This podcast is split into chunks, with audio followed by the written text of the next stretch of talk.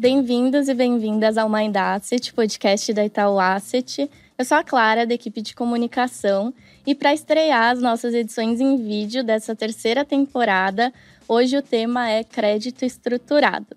Para a gente bater um papo maior sobre esse mercado, seus diferenciais e também a importância dessa estratégia na carteira dos investidores, hoje eu conto com a presença do Sérgio Goldstein, que é head da mesa de crédito estruturado aqui da Itaú Asset, e do Felipe Wright, que também é gestor na mesa de crédito estruturado da Itaú Asset. Sérgio, Felipe, sejam muito bem-vindos aqui ao Mind Asset. Obrigado, prazer estar aqui. Muito obrigado pelo convite. A gente quer realmente falar muito do nosso produto, o crédito estruturado, explicar como ele funciona. Então, para a gente poder chegar, conseguir chegar na ponta, falar aos clientes, é muito importante. Então, reitero aqui, super obrigado e feliz ano novo aqui para você e para os nossos clientes. Maravilha. Um feliz ano novo para todos e muito obrigado pelo convite. Uma honra aqui estar tá estreando essa parte em vídeo no ano de 2023. Fechado. Bom, então vamos lá. Sérgio, acho que a gente pode começar justamente com a dúvida que ainda surge na cabeça de alguns investidores, que é a diferença entre os fundos de crédito estruturado e os fundos de crédito mais tradicionais. Como é que é a diferença entre essas duas dois tipos de estratégias aqui? Obrigado pela pergunta. Acho que quando a gente resolveu uh, segregar asset e criar essa, essa área nova, essa área de crédito estruturado, isso e a gente completou uh, dois anos no, no final do ano passado, foi muito uma visão de atender os clientes que queriam uma área de crédito que focasse um pouco mais em high yield, focasse uh, em, em, em, uma carteira um pouco mais estruturada e focasse numa carteira que poderia dar um risco-retorno diferenciado em relação a fundos mais líquidos, etc. Tá? Então, eu acho que o que a gente procurou fazer foi justamente atender numa visão muito do que o cliente quer, naquela visão de centralidade do cliente, trazer um produto em que o cliente topasse ficar por um prazo adicional e dando esse prazo adicional que o gestor conseguisse dar realmente um retorno absoluto maior para ele, tá? Então, quando a gente fala high yield, a gente está dizendo aqueles títulos que eles têm um retorno um pouco maior. Obviamente, tudo que tem um retorno um pouco maior no mercado financeiro acaba tendo um risco maior também, e justamente a área vem com a expertise de poder navegar nesse risco um pouco maior, mas com umas estruturas diferenciadas, com garantias, com umas proteções diferenciadas para os nossos clientes, para que, apesar da gente ter um retorno maior, ou seja, títulos que paguem um valor maior do que o cliente está acostumado, a gente tem uma proteção bastante na carteira, tá? Então eu acho que a, você me pergunta de onde veio essa, essa divisão, acho que foi muito uma visão de atender o que o cliente estava querendo, o que a gente estava vendo, que alguns clientes nos questionavam e criar então essa área para conseguir entregar isso que os clientes pediam. Certo. E quando a gente fala né, dessa diferença entre as operações estruturadas e as mais tradicionais, é, Felipe, o processo de investimento ele muda? Vocês adicionam alguma camada a mais na avaliação ou não? Como é que funciona? A gente tem aqui um processo realmente muito robusto quando a gente está olhando a parte de crédito estruturado, porque a gente vai ter um processo que começa fazendo uma análise preliminar do crédito, entendendo quais são as suas características iniciais, com prazo, condições de amortização, qual é a taxa desse papel, e também fazer um escrutínio inicial para entender qual é o risco que você está correndo aqui e ver se no final das contas o risco e retorno dessa operação vale a pena ou não. Só que geralmente no crédito estruturado a gente vai um pouquinho além, porque as operações, como elas têm uma complexidade um pouco maior, a gente vai olhar questões também como quais são as garantias que estão atreladas a esse risco, é, como que essas garantias elas estão formalizadas, quais são os tipos de garantia. Se a gente vai olhar uma operação agrícola, a gente tem uma garantia, por exemplo, de terras, a gente tem garantia de fazenda. Se a gente vai olhar uma operação de infraestrutura, a gente tem todo o pacote completo quando a gente pensa num projeto de infraestrutura que a gente precisa de garantias. Então a gente acaba indo um pouquinho mais a fundo em algumas questões específicas desse mercado para que a gente tenha um risco-retorno é, bem interessante, mas com aquele risco também mitigado desse ponto de vista. Certo. E um dos diferenciais da mesa também é a realização de diversas parcerias, né? Então, queria explorar um pouco mais esse campo agora é, como a gente pode ver, né? O Felipe trouxe aqui, né? São diferentes produtos, né? E só para citar um pouco aqui quem são os nossos parceiros, a gente tem parceria com o Itaú BBA, com o Itaú Fonda Funds, com a RK, a Algarve. Então, Sérgio, conta pra gente um pouco mais do backstage, de como é a concepção dessa ideia, de fato, né? Até a estruturação do produto. Eu acho que também tem muito a ver com com aquela busca que a gente tem uh, dentro da asset, dentro da mesa, de querer efetivamente criar os melhores produtos para os nossos clientes com as melhores pessoas, né? Então, ou seja, muitas vezes a gente vê que a gente tem uma expertise, que a gente é técnico lá na Asset, mas que a gente quer fazer algum produto em que a gente trazer um parceiro, ele vai agregar bastante em relação a seja segurança do produto, seja originação do produto, seja experiência que ele tem naquele produto.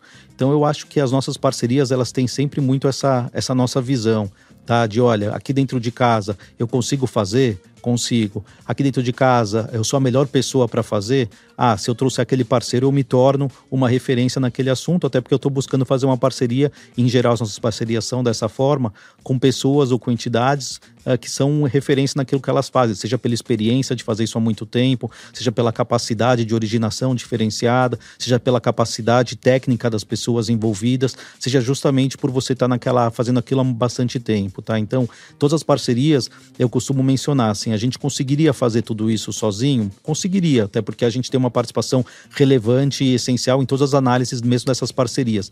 Mas seria o melhor produto? Conseguiria ser uma referência de mercado, coisa que na nossa visão a gente passou a ser a partir dessas, de, dessas parcerias? Eu acho que não, tá? Então, uh, o que tem por trás, assim, o backstage, é essa vontade nossa de fazer coisas diferentes, fazer coisas que tenham um risco maior, mas por aí buscar pessoas capazes de mitigar esse risco junto com a gente, trabalhar em estruturas diferentes, fazer coisas diferentes, utilizando bastante a experiência que essas, que essas pessoas têm, tá?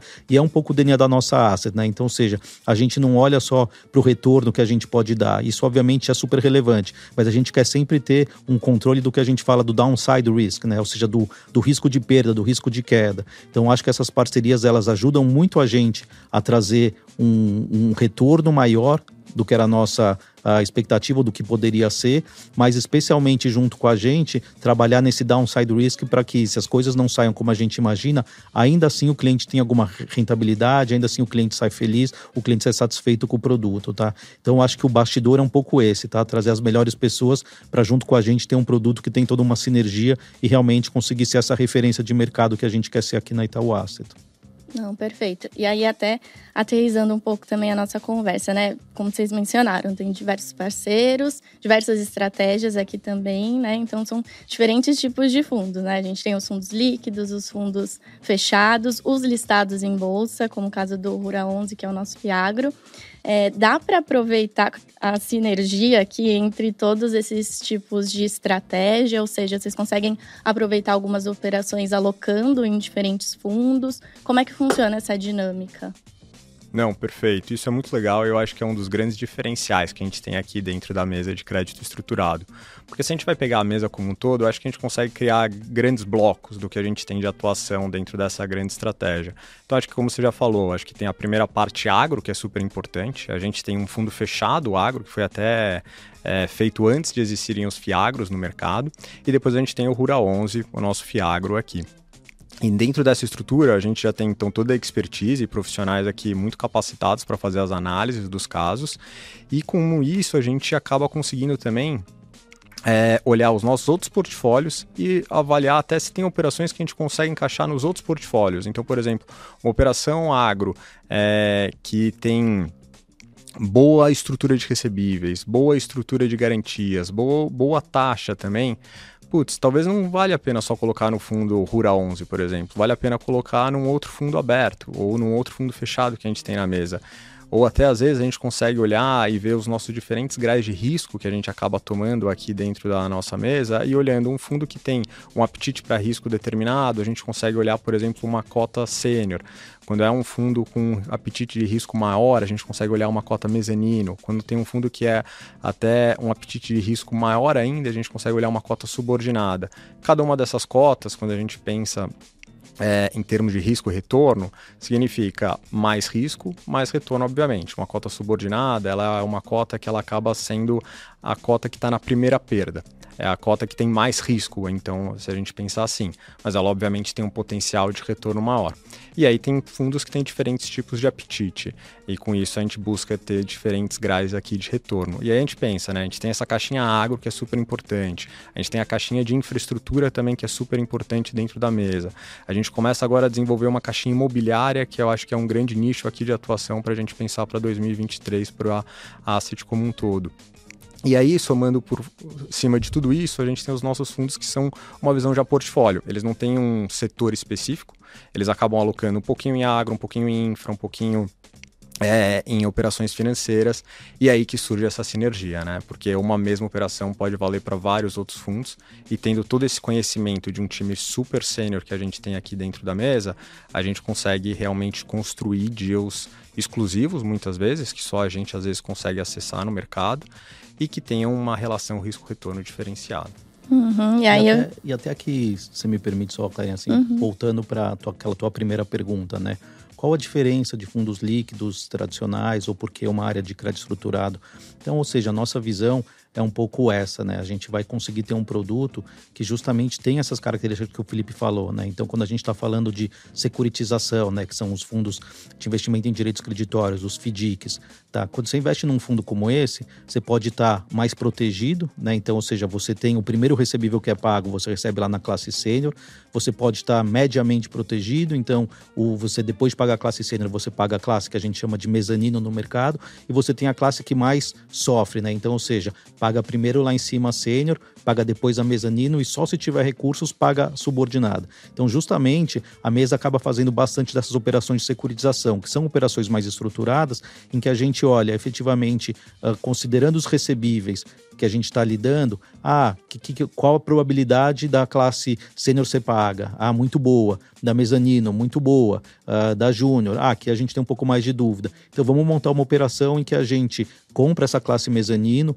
compra a classe sênior, aloca em diferentes fundos, como o Felipe falou, então seja um fundo mais high grade da área, menos sujeito a riscos, a gente coloca essa classe sênior. Ah, essa classe mezanino, ela acaba indo para um outro para um, um outro bucket que a gente tenha uh, na mesa. Então, ou seja, a capacidade de você uh, fazer esse tipo de operação em que você olha uma operação toda e você resolve colocar o que é um pouco mais subordinado em risco, que tem mais risco, você coloca num fundo específico, um fundo de crédito fechado, outra parte você coloca num fundo aberto ou numa quantidade de fundo aberto.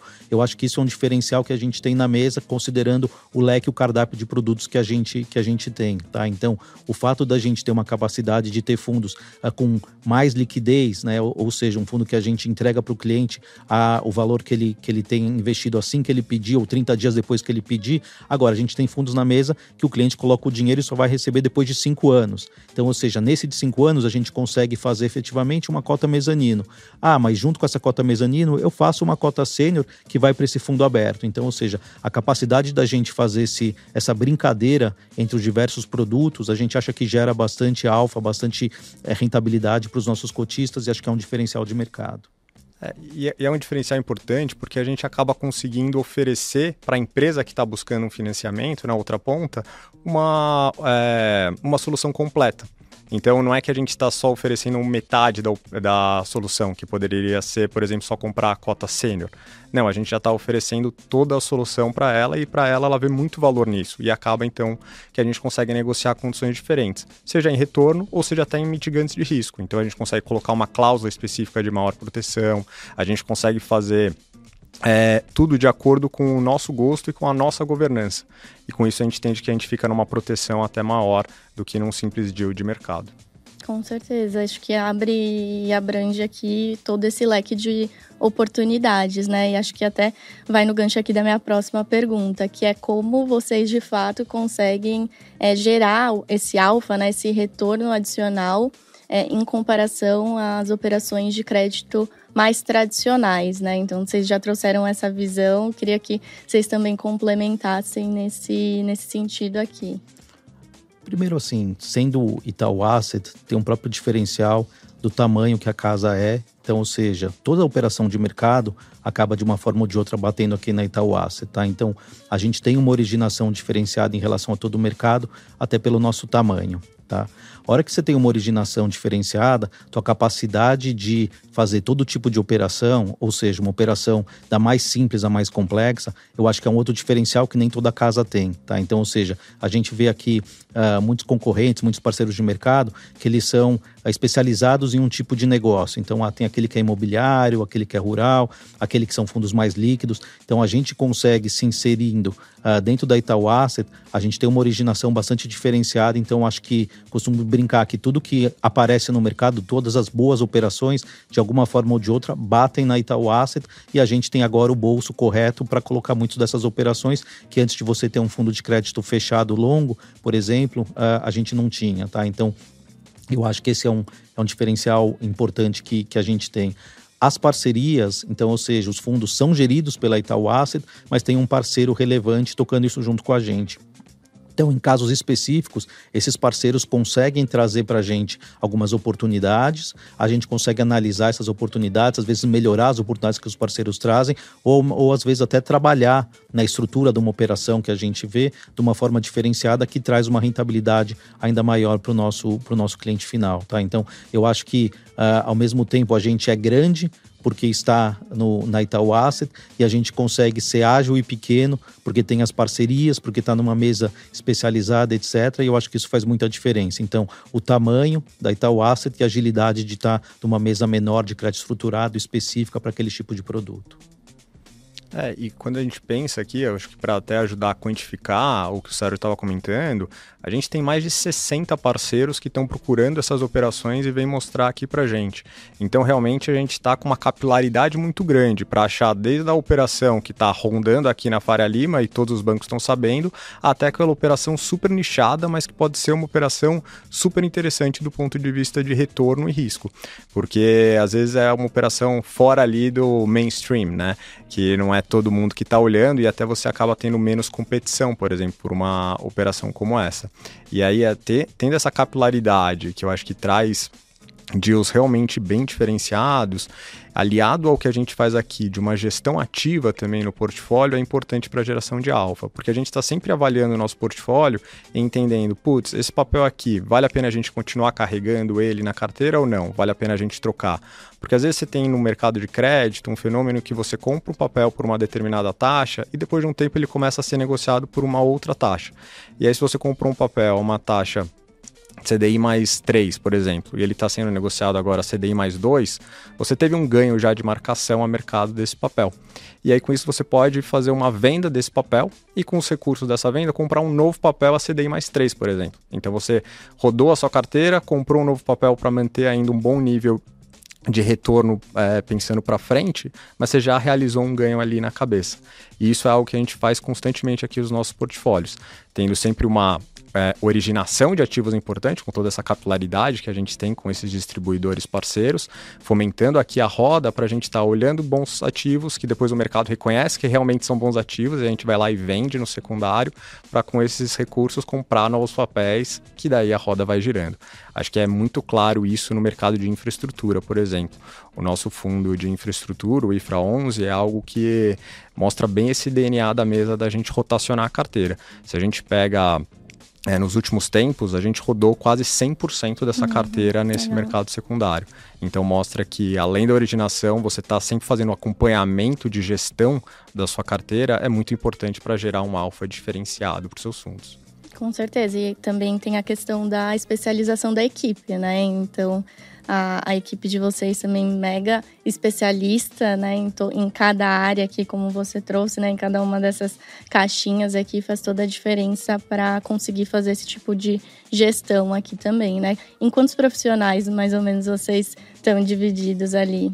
Nós somos em nove, mas é uma equipe bastante multidisciplinar, Exatamente. como você falou, tá? Então, ou seja, a gente tem lá administrador, tem engenheiro, tem até agrônomo, engenheiro agrônomo na, na, na equipe. Uh, tem eu, sou, sou, sou advogado de, de, de, formação, então numa mesa que lida bastante com essa parte de estruturados, uh, tem também uh, bastante análise de garantia, de estrutura, etc.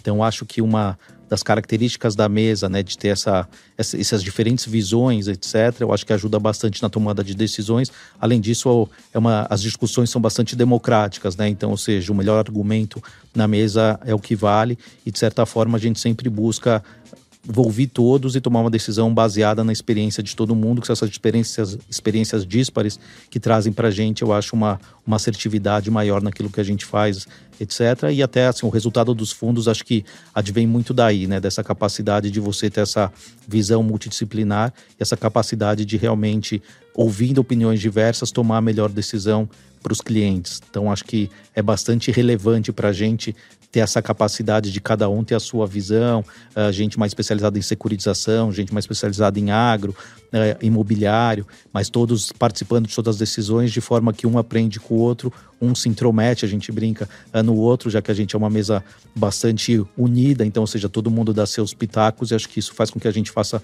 melhores seleções, escolha os melhores papéis e acho que isso dá para se vislumbrar no resultado da mesa em 2022. É, e eu acho que ainda alinhado a todo esse grupo que a gente tem dentro da mesa, você tem toda a governança e estrutura que a Itaú Asset proporciona por trás. Porque a gente tem toda uma equipe econômica super sênior e com uma alta expertise de mercado que ajuda nos calls também das tomadas de decisão que a gente acaba tendo que tomar, mas também aliado com as avaliações que a gente tem da pauta ESG das empresas, também é feito o escrutínio PLD dentro das empresas, além de também os documentos serem olhados pela área jurídica que é, que atende a asset dentro do banco. Então a gente acaba tendo uma governança muito robusta para a tomada de decisões. É, o que alinha aqui várias visões, como o Sérgio estava comentando, dentro e fora da área também. Com certeza, é complementar de todas as maneiras, né, como vocês trouxeram aqui. E agora, como que tudo isso se reflete na importância do investidor ter crédito estruturado na carteira? Queria puxar aqui essa ótica do, do investidor, né? Como que é, essa alocação é necessária, até mesmo em termos de diversificação, Sérgio? A gente tem falado bastante sobre isso, né? Que num, num, cenário como o nosso e num país como o nosso, que tem tanta volatilidade, tanta incerteza, uh, você colocar, uh, dividir melhor os ovinhos aqui faz toda a diferença no teu retorno final. Tá? Então, para a gente, você ter um pouco do seu portfólio de acordo com a tua visão de risco, tu com o teu suitability, colocar um pouco uh, em estruturados, a gente acha que faz todo sentido, tá? Então, seja, para uma carteira saudável, a gente entende que você ter um pouco de fundo listado uh, faz muito sentido. Você escolher, por exemplo, a gente tem um fundo de infraestrutura e um fundo agro. Então, seja, dois setores em que o Brasil uh, é bastante carente em um lado de infraestrutura, então, seja, tem muito para ser financiado, e um outro lado, o agro, que realmente o, o, o agro no Brasil é super relevante na, na parte econômica. Então, ou seja, você ter uma carteira aqui no Brasil e não está de alguma forma ligado ao agro, você tem uma carteira que não está ligada a, uma parte do PIB nacional super relevante. Então, ou seja, a gente menciona sempre que o, o, o Rural 11 é uma ótima opção para você que quer participar cada vez mais do PIB, do PIB local. A gente tem dois fundos abertos, que acho que a gente depois pode entrar um pouquinho mais em, em detalhes, mas um deles, inclusive, que é o Dual, ele chama Dual porque ele, é, muitas vezes ele vai buscar uh, empresas brasileiras que têm uh, títulos vendidos no exterior, que quando você faz uma proteção uh, para local, para você não estar tá em dólar, você consegue tá, ter o risco dessa empresa, por um, por um retorno muito maior do que você tem em papéis locais. Então, ou seja, é um fundo que ele se aproveita desse diferencial de juros uh, lá de fora, no exterior e no Brasil. Então, ou seja, também é um fundo bastante, bastante interessante, aberto, que está disponível para os nossos clientes. A gente tem um fundo D90, o Precision Advance, uh, que também tem um pouquinho de tudo isso que a gente falou, ele tem um pouco dessa, de toda essa parte uh, de uh, FDICs, dessa parte de securitização, dessas cotas diferenciadas que a gente consegue na mesa capturar junto, junto ao mercado. Então, ou seja, a gente acha que a gente consegue ter uma, um cardápio de produtos tão diferenciado que para nós faz sentido o investidor olhar esse cardápio e decidir onde ele vai alocar, porque de certa forma ele está diversificando e está diversificando em algo que muitas vezes uh, tem um, um, um, é contracíclico a bolsa, é contracíclico ao dólar, é contracíclico aos juros e efetivamente é algo que faz um diferencial na carteira e pode ser algo que realmente dá um diferencial positivo na carteira, um, um diferencial relevante.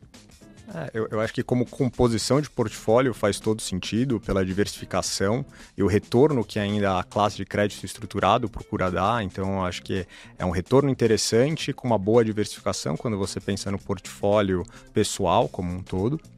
E eu acho que no mercado brasileiro ainda, quando a gente pensa o que é a bolsa perto da quantidade de empresas que existem no Brasil como um todo, é uma pequena fração.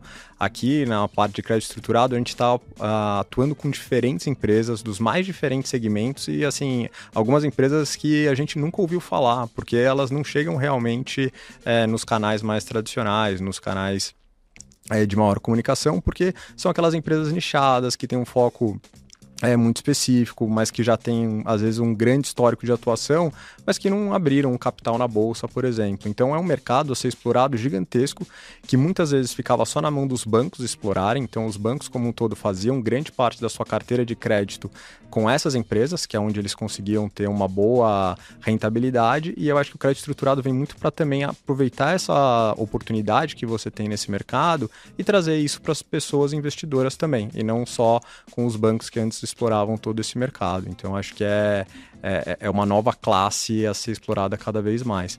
E, e, tem um outro caráter também, que eu acho que daí é um pouco mais técnico, mas que eu acho que é legal dos nossos produtos, é que você tem uma parte dos produtos que são focados em ganho de capital, então em você aumentar realmente ali é, o valor do seu investimento, e tem outros produtos, como os nossos fundos listados, o IFRA e o RURA, que tem um foco também em renda. Então eu acho que eles ajudam a complementar a renda pessoal todo mês, porque todo mês eles pagam um dividendo. E aí com isso você consegue, por exemplo, juntar o seu salário mais rendimentos de um fundo e ter mais recursos ali dentro do mês. Então, eu acho que o caráter renda ali, então, uma questão mais técnica dos fundos, mas é legal também quando você pensa na sua composição de portfólio como um todo. Uhum, não, com certeza. E eu queria até aproveitar você aqui para a gente entrar mais a fundo e no detalhe dentro das estratégias dos dois fundos abertos, né? A gente falou dos listados, mas eu queria entender as diferenças entre o Active Fix Dual como o Sérgio colocou aqui, e o Precision Advanced também. Como é que funciona aqui na prática a, a composição da carteira e as estratégias na, na gestão? Não, perfeito. Acho que são fundos que têm tido aqui um passado de performance super bacana e a gente veio fazendo uma gestão muito focada em cada vez mais melhorar esses produtos. Eu acho que o Do ele tem uma oportunidade bem bacana de fazer as alocações, como o Sérgio estava comentando, e de ter esse caráter realmente oportunístico, de procurar uma operação no mercado local, aqui no mercado brasileiro, ou às vezes no mercado americano, em que você tem muitas companhias brasileiras que fazem emissões de títulos de renda fixa, os bonds lá fora, e às vezes quando você olha esse bonde, se eu pego esse valor desse bonde, uso é, um derivativo do mercado financeiro para transformar aqui num retorno em reais, quanto que está me dando? Vale mais a pena eu comprar esse bonde com esse derivativo ou comprar um título local? Às vezes essa balança vai mudando. Às vezes vale mais a pena uma coisa, às vezes vale a pena outra coisa. E aqui o Duo justamente está aqui como um fundo oportunístico para aproveitar esse mercado e nos diferentes momentos e mexendo e rebalanceando a sua carteira. Então, por exemplo, no começo de 2020 estava muito interessante você investir no mercado de bonds lá fora e você fazer então esse derivativo para trocar o indexador para CDI aqui.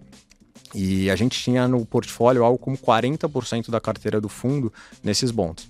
E é, para dar alguns exemplos aqui, você tinha bonds do Itaú que estavam pagando algo como CDI mais 4. É, assim, é um retorno que você nunca veria no mercado local. É, e lá fora a gente conseguia ter esse tipo de retorno.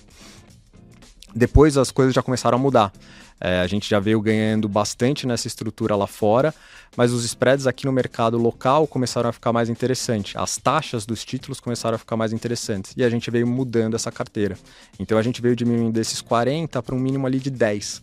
E eu acho que é isso que é legal do fundo. A gente consegue ter uma agilidade para fazer as posições e aproveitar esses momentos é, de mercado e ganhar esses alfas adicionais. Então, atualmente é uma carteira que realmente foca em ter uma parte aqui no mercado local importante de boas companhias brasileiras, mas essa parte offshore também super relevante para trazer esse alfa mais. Eu acho que é, é, algo diferente de outros fundos de crédito que a gente vê no mercado que estão só com uma atuação específica no mercado brasileiro. Aqui a gente está investindo sim em companhias brasileiras, mas nas diferentes localidades que elas podem emitir títulos de renda fixa. E aí quando a gente fala um pouquinho do Precision, é Precision ele é um fundo que, quando a gente olha para a nossa classe como um todo de ativos aqui que a gente tem dentro da mesa de crédito estruturado, ele é um fundo que eu acho que a questão que a gente estava comentando antes de sinergia simboliza muito ele, porque a gente acaba alocando de fato muitas coisas nesse fundo e são coisas que a gente está alocando nos diferentes portfólios, seja naqueles fundos que a gente estava comentando que são fechados de 5 anos, de 6 anos, aqui o Precision também está alocando em ativos similares e que trazem um retorno diferenciado. Então, quando a gente pensa aqui no Precision, boa parte da carteira dele são ativos é, que a gente chama de estruturados, que estão ali então procurando diferentes tipos de financiamento, fora do simples emprestar o dinheiro para uma empresa. Aqui não, aqui a gente vai poder estar tá olhando para fazer uma estrutura em que a gente está investindo para financiar diferentes estudantes, por exemplo, em. É matrículas de faculdades, por exemplo. A gente pode estar olhando para fazer um financiamento para diferentes pessoas em consignado, em consórcio, é, em empréstimo pessoal. Então, são diferentes formas aqui de você atuar no mercado de crédito e sair só do simples, vou emprestar um dinheiro para uma empresa e esperar que ela me repague. Aqui realmente é uma estrutura que a gente busca trazer uma sofisticação maior para o produto e dentro de um produto que é aberto, com uma cotização de D mais 60 dias úteis, para cotização de resgate do fundo. Então, que em um prazo é, dessa janela de resgate, você consegue ter um retorno diferenciado e acessar essa classe que muitas vezes estava só focada para fundos fechados. Aqui o Precision ele justamente democratiza esse acesso aos investimentos mais sofisticados que a gente tem dentro da classe de crédito estruturado. E acho que vale só mencionar rapidamente os dois fundos tendo, tendo ido muito bem em 2022 e a nossa visão para 2023, que a gente já vai falar um pouco mais sobre ela, também bastante positiva, tá? Então, eu acho que são fundos que a gente conseguiu fazer todas essas uh, proteções que o Felipe falou, forma de atuar, sinergia, uh, busca do melhor mercado, local, offshore, etc. E que a gente consegue, de certa forma, além de olhar isso e ver uma carteira bem construída, efetivamente no resultado que a gente entregou para os clientes, olhando um pouco o risco-retorno, então, ou seja, quanto ele bateu o CDI e qual foi a volatilidade do fundo, algo que mostra que é um fundo bastante importante aqui na nossa visão para se ter na carteira, tá? Então, seja um fundo de 30 e um fundo de 90, de 60 dias úteis, mas que a gente entende que o retorno que eles têm dado é um retorno condizente aqui com esses prazos e condizente até com os multimercados, que muitas vezes os clientes gostam. Esses fundos realmente são fundos de crédito, crédito estruturado, uh, com essas características de 30, de 90, mas com Sharp bastante menor do que fundos multimercados, com uma volatilidade maior, mas entregando os retornos parecidos com os multimercados. Legal. Então, para sintetizar aqui, a gente falou do Duo, do Precision Advanced, dos fundos listados principalmente. Então, assim, vou deixar todos os links aqui na descrição do episódio também para os nossos ouvintes que quiserem se aprofundar nas estratégias e já adiantar que realmente os fundos listados fazem bastante sucesso nas nossas redes sociais também por essa característica que o Felipe trouxe, né, do pagamento aqui de renda então é algo que a gente vê a repercussão que, que realmente faz sentido e que tem esse desejo aqui por parte dos investidores. É, e aí a gente já está quase encerrando o nosso papo. Eu queria trazer é, um pouco da sua visão para 2023, Sérgio. Então, como a gente vem falando aqui, né? É, um pouco do mercado mais amplamente. Como que você vê esse cenário prospectivo para o mercado de crédito? Você vê oportunidades à frente, mais desafios? Como é que está a visão de vocês para a construção aqui de todas as operações para geração de retorno aqui nos fundos, como bem você colocou é, que aconteceu ano passado, né? Então vamos fazer esse balanço aqui. Ah, eu acho que em geral a gente está com uma visão para 23 bastante cautelosa, né? Então a gente olha todo o cenário macro, é um cenário eh, desafiador, né? Então desafiador local uh, pela inflação, uh, desafiador internacional. Uh, a gente olha a questão geopolítica, então também é, é, é desafiador. Então, ou seja, eu acho que são, são, são tantas, tantos segmentos de, de dificuldades que a gente não tem como não ser bastante cauteloso, tá? Então, eu sinto que é assim que a gente precisa gerir o nosso portfólio, olhando essa dessa forma mais, mais cautelosa, né? Então, é, como se fala em, em, latim, a frase sai melhor, mas acho que é um pouco o, o, que a gente tem aqui na área, que assim, se quer, se você quer se, se preparar para Pra, se você quer ter paz, se prepare para a guerra. Então é um pouco como a gente se sente, tá? Então a gente quer ter paz, a gente quer ter um, um portfólio aí uh, que, que, traga serenidade, sem grandes volatilidades, sem grandes surpresas.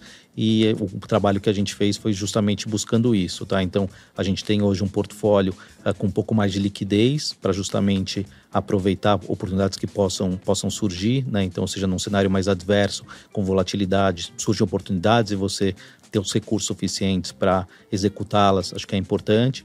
E onde a gente se defende bastante uh, desde sempre, mas talvez agora com uma visão um pouco maior, é na questão da diversificação, tá? Então, ou seja, olhando todos os nossos portfólios, você vai ver que eles são muito bem diversificados, com participação reduzidas em cada uma das nossas dos nossos investimentos. Então, ainda que a gente goste muito, a gente se educou aqui internamente a não fazer uh, grandes investimentos em, em, na proporção do nosso nosso portfólio. Então, acho que é assim que, de certa forma, um, um, gestor de crédito consegue se, se proteger, diversificação, liquidez, e a gente tem, acho que os dois nos nossos portfólios. Então, a gente vê com uma forma cautelosa, mas podem aparecer boas oportunidades também num ano volátil como esse.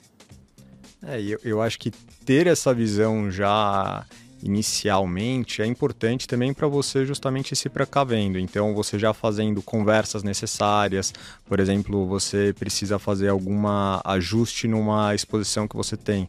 A gente já consegue se antever a um possível evento e fazer esse ajuste antes. Então, a gente consegue de forma prospectiva já identificar um problema e antes que ele realmente vire um problema importante, você já mitigar ele. Então, eu acho que ter essa cautela, olhar para dentro, olhar a carteira atual, ver aonde a gente já consegue fazer algum tipo de atuação, vai ser muito importante para esse ano. Mas a gente já veio preparando a carteira sempre focado em que o mar às vezes vai estar tá calmo, às vezes vai estar tá mais turbulento. E a carteira ela tem que ser feita para conseguir navegar em qualquer um desses tipos de mares. E é o que a gente vê muito aqui nas nossas carteiras. E eu acho que a governança que a gente teve por trás, que para todo o crédito que a gente vai aprovar, a gente passa por diferentes decisões, é sempre focando nisso, que a gente tem que ter um portfólio para todos os mares. E e olhando para esse ano como um todo agora também, a gente tem essa parte de cautela, mas a gente sabe que também às vezes das adversidades surgem oportunidades. E eu acho que aqui a gente também mantém uma participação dentro do patrimônio dos fundos de liquidez para que a gente consiga também ter ali já um caixa para comprar algumas oportunidades que podem surgir de algumas dificuldades maiores. Então a gente está muito atento também ao mercado secundário para ver se não surgem novas oportunidades aqui com yields interessantes e que aumentem ainda o potencial de retorno dos fundos. Com certeza. Então como vocês trouxeram, né? Há desafios, mas também há oportunidades. E para os nossos ouvintes que quiserem acompanhar a cabeça da gestão, né? O, o, cenário aqui, como vocês bem falaram, os fundos listados eles têm cartas também, então é, os nossos ouvintes podem acompanhar mensalmente aqui numa, em maior detalhe, né? A, a carteira, as operações como um todo e continuarem nos acompanhando nas redes sociais, que a gente vai continuar trazendo novidades para vocês. Muito obrigada, Sérgio, Felipe, pela participação aqui no Mind Asset. E a gente encerra nosso papo assim, então. Obrigada mais uma vez. Muito, Muito obrigado. obrigado pela oportunidade. Legal. E se você ainda não segue o Mind Asset na sua plataforma de áudio preferida, já aperta o follow para não perder nenhum dos nossos novos episódios e a gente se vê numa próxima oportunidade. Até mais!